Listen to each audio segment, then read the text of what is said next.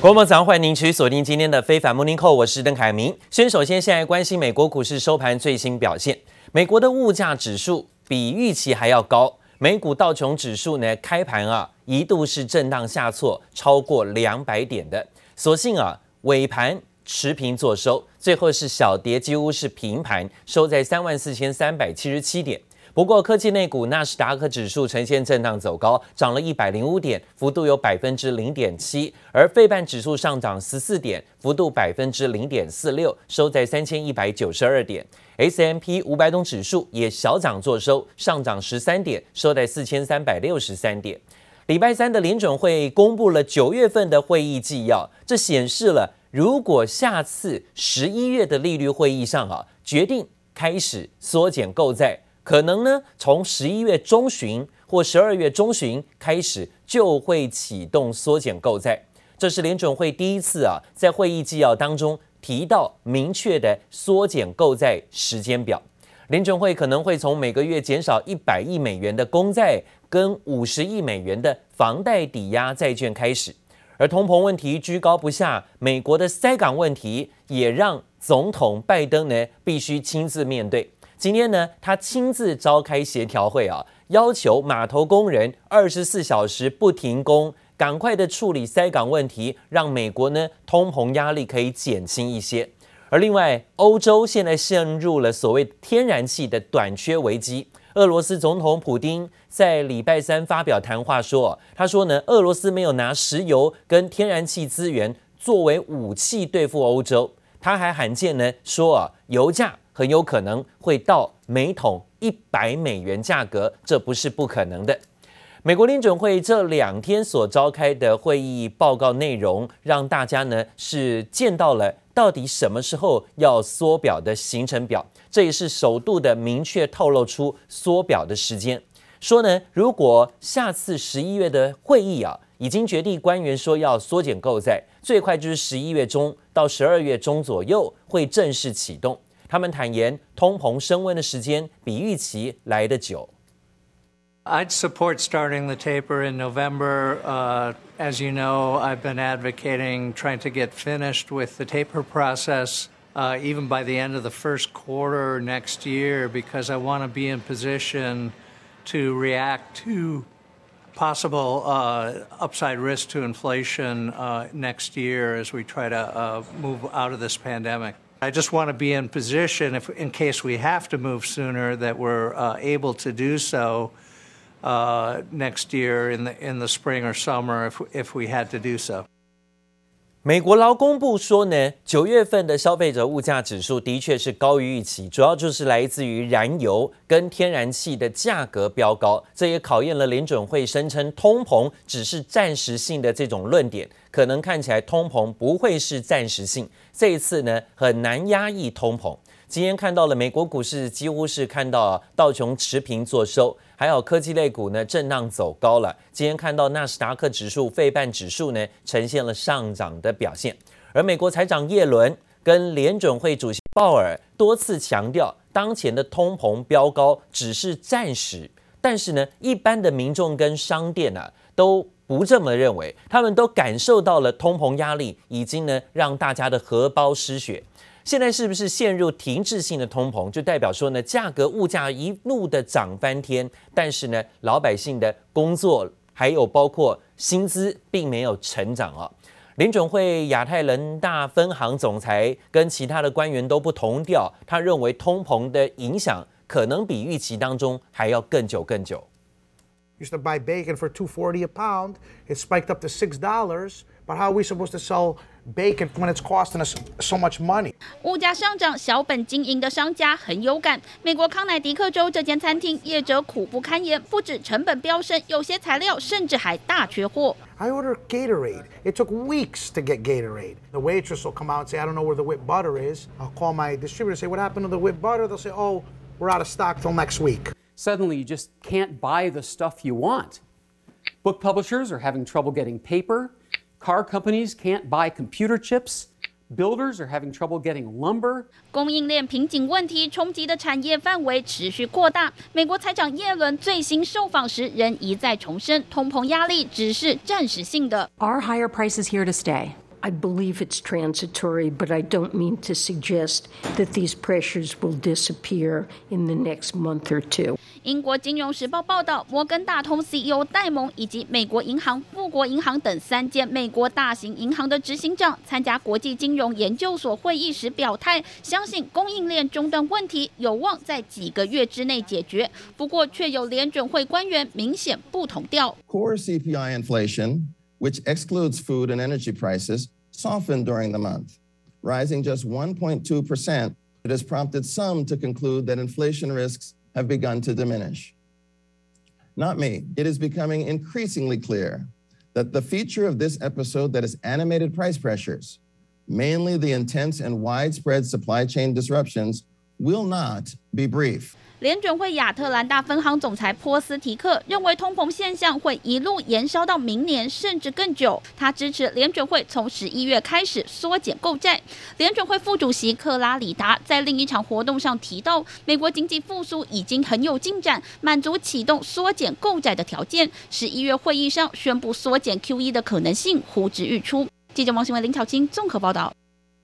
好，没有看到呢，在美国啊，现在呢是大家急着去囤积物资，因为怕未来买的会变更贵，甚至呢因为塞港的问题导致无货可卖，所以很多的商家还有老百姓呢，现在都可以感受到啊价格蠢蠢欲动，而且呢已经是涨翻天。鉴于全球供应链的瓶颈，可能在年底的假期购物季又陷入一团乱，美国总统拜登忍不住了，昨天下午呢在白宫举行的虚拟会谈论坛会议。说呢，要解决啊供应链瓶颈的问题，与会者要求来参加的就是港口的负责人，还有工会的干部，跟大型的零售商以及卡车、铁路协会的相关代表。拜登政府认为呢，西岸的港口、铁路仓储、物流业枢纽，这夜间必须加班作业，应该呢可以加速物流，减轻呢供应链压力，这是最快的一种方法。他还公布了一套计划啊，要求呢。货运的吞吐防鳗的洛杉矶港口全天二十四小时运转，让工人呢都一起在这里加入全天候运转卸货的工作，设法呢要减轻啊西岸塞港导致了全美国缺货跟消费者物价不断上涨的压力问题。而根据白宫的说法呢，代表码头工人的国际码头跟仓储工会已经同意增加航班的轮班班次。加班费呢，会由港口业者负责支付，而联邦快递等等的货运公司也承诺，在长堤港跟洛杉矶港加班的作业会更频繁，而沃尔玛、家得宝等等大型的零售商也会配合扩大营运时间呢，希望呢可以解决现在的塞港，还有包括美国供应缺货等等的通膨问题啊。另外呢，则看到了全球消费动能进入第四季的传统旺季。美国准备进入到了感恩节，还有圣诞节，好等等的重要节庆跟消费旺季，因为这个月嘛，哈，再来就是圣诞节了，这带动了货物运输直线飙高。但是呢，最新看到了全球最繁忙的港口之一的深圳盐田港，可能呢又要遭遇到了侵袭，这是台风圆规的步步逼近。已经呢被迫暂停集装箱的装卸，让等待进港卸货的船舶数量呢是高速的飙高，这创下了八月底的新高。市场很担心啊，塞港的情况呢会进一步的扰乱全球的供应链。虽然受到夜色光线的影响，天空中还下着雨，但是所有港口的泊位已经停满了整装待发的货轮。青台圆规逼近中国南部沿海地区，导致深圳盐田港宣布暂停货柜装卸工作，使得这个全球最繁忙的港口之一等待停靠的货船数量跃升到八月来最高，恐怕使得全球供应链进一步紧张。最高峰的时候，大鹏湾一号锚地附近的水域密密麻麻锚泊了近五十艘大型的集装箱船，这种情况在盐田港开港以来是前所未有的。根据彭博船舶追踪数据显示，目前至少有六十七艘船只在盐田港外排队，创下八月二十六号以来最高。分析师更认为，按照目前的轨道和强度预测，圆规所造成的损害可能更严重。十月份那个大盐田港，呃，整体的吞吐箱量达到了一千一百四十六万标箱以上，那么也突破了今年所有的全球单一港口的一个记录，尽量的把香港的一些空柜驳转过来，来满满足相关的一些需求。但深圳盐田港贵为全球第四大、中国的第三大港口，去年二十尺标准货柜吞吐量超过了一千三百三十万个。五月份下旬，盐田港更因为港口作业人员新冠确诊，关闭了部分码头超过一周，当时就造成全球物流大乱，塞港连锁效应也导致航运费用飙升。如今恐怕历史重演。来了五五六六七次吧，这时候有两次吧。我总而言之。现在的情况很正常，没贵吧？就就是这种情况。平时的话，可能就看你的服务，或者说你的一个报价 优不优惠。现在是有箱的人实力最强，包括你的整个公司的影响力啊，都会提升。而且现在可是美国进口商都为感恩节、耶诞节的消费旺季建立库存的关键时期。如今盐田港的情况显示，供应链中断将持续到假期，凸显航运危机受到疫情、缺柜、缺工、中国限电等挑战之外，在假日旺季到来之前，天气竟也成了关键因素。记者姚华林佳莹综合报道。好，圆规台风呢，步步逼近呢，让盐田港可能呢又要面对啊，现在塞港，甚至呢供应上的这个阻碍问题。另外呢，就是台风的昨天影响，让港股呢是面对啊八号风球高挂南下啊，导致了港股昨天一整天都没有办法上呃开市，所以港股昨天是休市的。今天刚好是这个农历九九重阳节啊，所以呢，港股今天继续的再休市一天了啊。这香港今天继续休市。不过市场也关注一直没有办法从债务危机当中解套的恒大集团，现在的负债已经超过三千亿美元。这三周之内呢，有三度没能够如期的支付到期美元债的利息，加深了市场的担忧。国际货币基金会前一天发出了报告说呢，中国当局哦是拥有足够的财政能力，跟拥有法律跟制度工具，可以解决这些问题的。目前债务问题在蔓延的情况，应该是属于可以控制。只要官方呢有明确的计划，估计哦问题就会得到解决。目前恒大风暴呢仅波及其他财务状况不好的房地产开发商，还有它的平等比较低低的一点企业。不过呢，危机啊，如果有可能再升级，要是当前情况变得更严重的话，可能就会造成广泛的金融压力，这对中国的经济、金融业，甚至全球的资本市场的产生极端的影响，是必须注意的。好，另外呢，今年以来半导体缺货、跟港口大塞车，以及卡车司机人力不足等等的问题，让全球都陷入了供应链的危机，这拖累了全球经济复苏的进度。信评机构穆迪在最新的报告当中说，各国实施的边境管制跟跨区移动的限制，又还没有办法建立全球的疫苗护照系统，加上了居家防护累积的消费需求，都对全球的生产链形成了完美风暴。这不仅造成出货递延，而且成本价格不断走高，最终呢就形成了这种停滞性的通膨压力。这也会造成全球 GDP 啊。受到冲击不如预期当中的强劲，穆迪认为呢，全球供应链的危机还是没有解除，乌云罩顶，因此呢，眼前呢有很多的困难要克服，例如全球各国对抗疫情的政策是不同调的，导致了全球贸易运输难以顺畅，那全球的供应链危机呢会先进一步的恶化之后，情况才可能会好转一点。那说到了，在涨价的风波啊，已经蔓延到了终端市场，价格蠢动，不管是食品啊，还有包括物价啊、油价，现在呢还包括了汽车产业啊，也都按捺不住要喊涨了。这法国知名的车辆品牌保时雪铁龙总代理啊，昨天宣布呢，十月十八号起要调涨双品牌的全车系售价，建议售价涨幅有百分之三到五。这是开台湾车市涨价的第一枪，而台湾兵士呢，则说他们在评估当中了。消费者最关心的就是国民车款 Toyota 的车系啊，到底会不会涨价？目前总代理和泰车正在跟原厂谈判当中，预料最快十一月可能就会跟涨。车架、钣金组装、钢材、橡胶等原物料价格惊惊涨，继和泰、福斯、宾士多家车厂喊涨后，保时、雪铁龙台湾总代理宝嘉联合也宣布，十八号起全面调高台湾地区全车系建议售价，最高调涨百分之五。法国原厂这边，他们针对一些原物料，包含车用晶片等等，都有很大幅度的成本的提升，所以已经在二零二一年开始就已经做很多次的一个。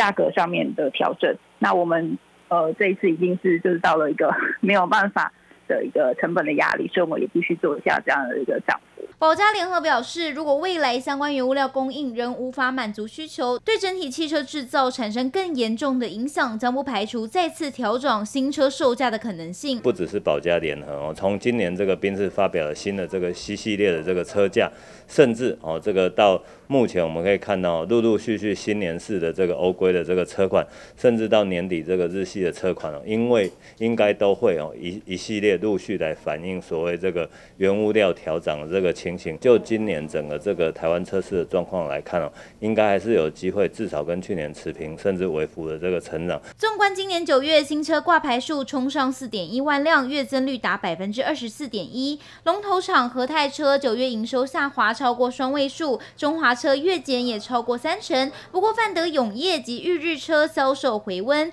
看好整体车市表现。专家分析，尽管疫情在五月重创内需，但台股、国际股市表现持续。去支撑国内经济，尽管车价出现上涨压力，各大车厂也将进入第四季最后冲刺年终目标。记者温婉婷、方少成台北采访报道。好，今天国际的热门话题呢，是看到了俄罗斯总统普丁接受了美国财经媒体 CNBC 的访问。他这段访问呢，特别引人注意的是，因为他讲到了两岸的问题啊，这非常非常罕见哈、普丁呢，居然会讲到台海问题。他说呢，中国其实不需要动用任何的武力，就能够达成统一台湾的目标。这番谈话呢，也掀起了市场上啊的格外关注。怎么会突然谈台海问题呢？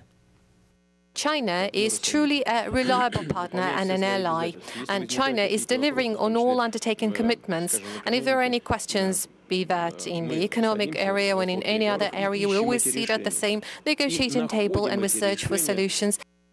好，这是我们看到今天普丁呢接受美国财经媒体的专访时谈到啊，当然他也提到了说自己认为中国是经济强权了，而且呢以购买力评价作为衡量基准的情况，目前来看，看中国已经超越了美国，成了世界第一，因此呢，中国透过增强经济的潜力。就能够达到统一台湾的目标，根本不需要发生任何的军事冲突啊！这是他以现在看台海问题记者的谈话当中呢，他所做的回应。另外呢，市场研究跟调查机构警告，台湾呢是目前 IC 产能跟生产基地最重要的据点，而中国产业本身面临没有办法提供先进制程技术的困境，因此呢，中国或许有想过透过跟台湾。的统一合作来解决这个问题啊，这是今天呢普丁语出惊人的谈话啊，让大家呢格外关注，尤其是两岸地区相关的民众呢都看到普丁居然会提到统一这种话题，尤其是讲到台海两岸的问题。另外呢，能源危机在香港，在欧洲，欧洲陷入了天然气的短缺危机之际啊，俄罗斯总统普丁今天说，俄国。不会利用天然气作为武器，而且已经准备好要帮助解决欧洲能源的危机了。路透社的报道说呢，普丁在俄罗斯所举行的紧急会议上说，天然气市场面临不平衡、难以预测的状况，尤其是在欧洲更为明显。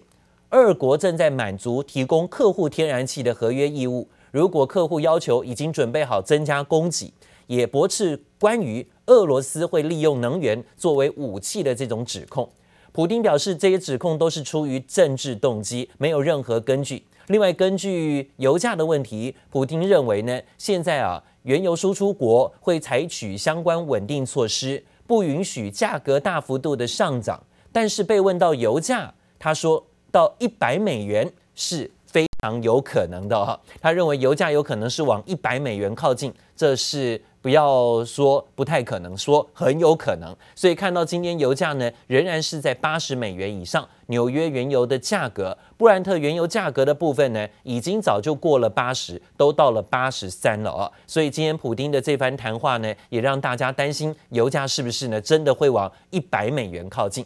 好，可以看到这档个股其实跟油价最为有关，包括台塑集团的台塑跟台塑化，最近几天股价都不断飙高。台塑股价在昨天攻上的最高点是一百二十一块，这是三十年来的新高价啊！虽然创高稍有拉回，但是呢是维持在创高震荡的。台塑化的部分呢接棒演出，呈现上涨，最近已经守稳在一百块钱以上了。这几天呢都频频的往一百零五块来靠近，今天收在一百零三块，挑战前高一百零六块。那看到了抗通膨，就是塑化类股最好的题材条件了，成了现在的资金避风港。昨天台塑攻上了三十一年的新高纪录，也让资深股民说难得一见。投资人紧盯盘势，台股周三再度开高走低，但具有抗通膨性的塑化类股却很强势。其中塑化龙头台塑股价一度冲上一百二十一元，创下三十一年来新高纪录。我觉得还是继续持有好了，因为难得它会创新高。我觉得创新高以后还继续会有高点，就跟之前的台积电一样，是电子股啊，或是航运啦、啊、钢铁啊，我觉得可能筹码都太凌乱了。那目前我觉得说话的筹码没那么凌乱，所以他们就是就是。会一直在领涨中，就连纵横股市超过三十年的资深股民黄雪芬也直呼台塑创高真的是难得一见。台塑也领军台塑四宝、台化、南亚、台塑化早盘上攻，南亚、台塑化中场也收在盘上，台塑四宝俨然成为台股近期资金的避风港。居高思维一下啦，因为现在真的是黑天鹅的事件太多了啦，对。所以我就会观望，就觉得说十一月的时候再买吧，因为我觉得十二月份可能有集，就是年底有有做账集体那个集团做账的行情吧。那我想说再观望个一两个月，才会想要去买电子。不过黄雪芬也观察到台股筹码凌乱，对电子股保持观望，建议十一月后再逢低出手。能源题材近期成为新焦点，外资也看好塑化原物料 PVC 未来走势。美系外资将目标价调升到一百四十元，平等买进；由亚系外资调升到一百四十五元。就连外资也连四买，近十日买超台塑超过二点四万张。记者刘富慈、连诗修台北采访报道。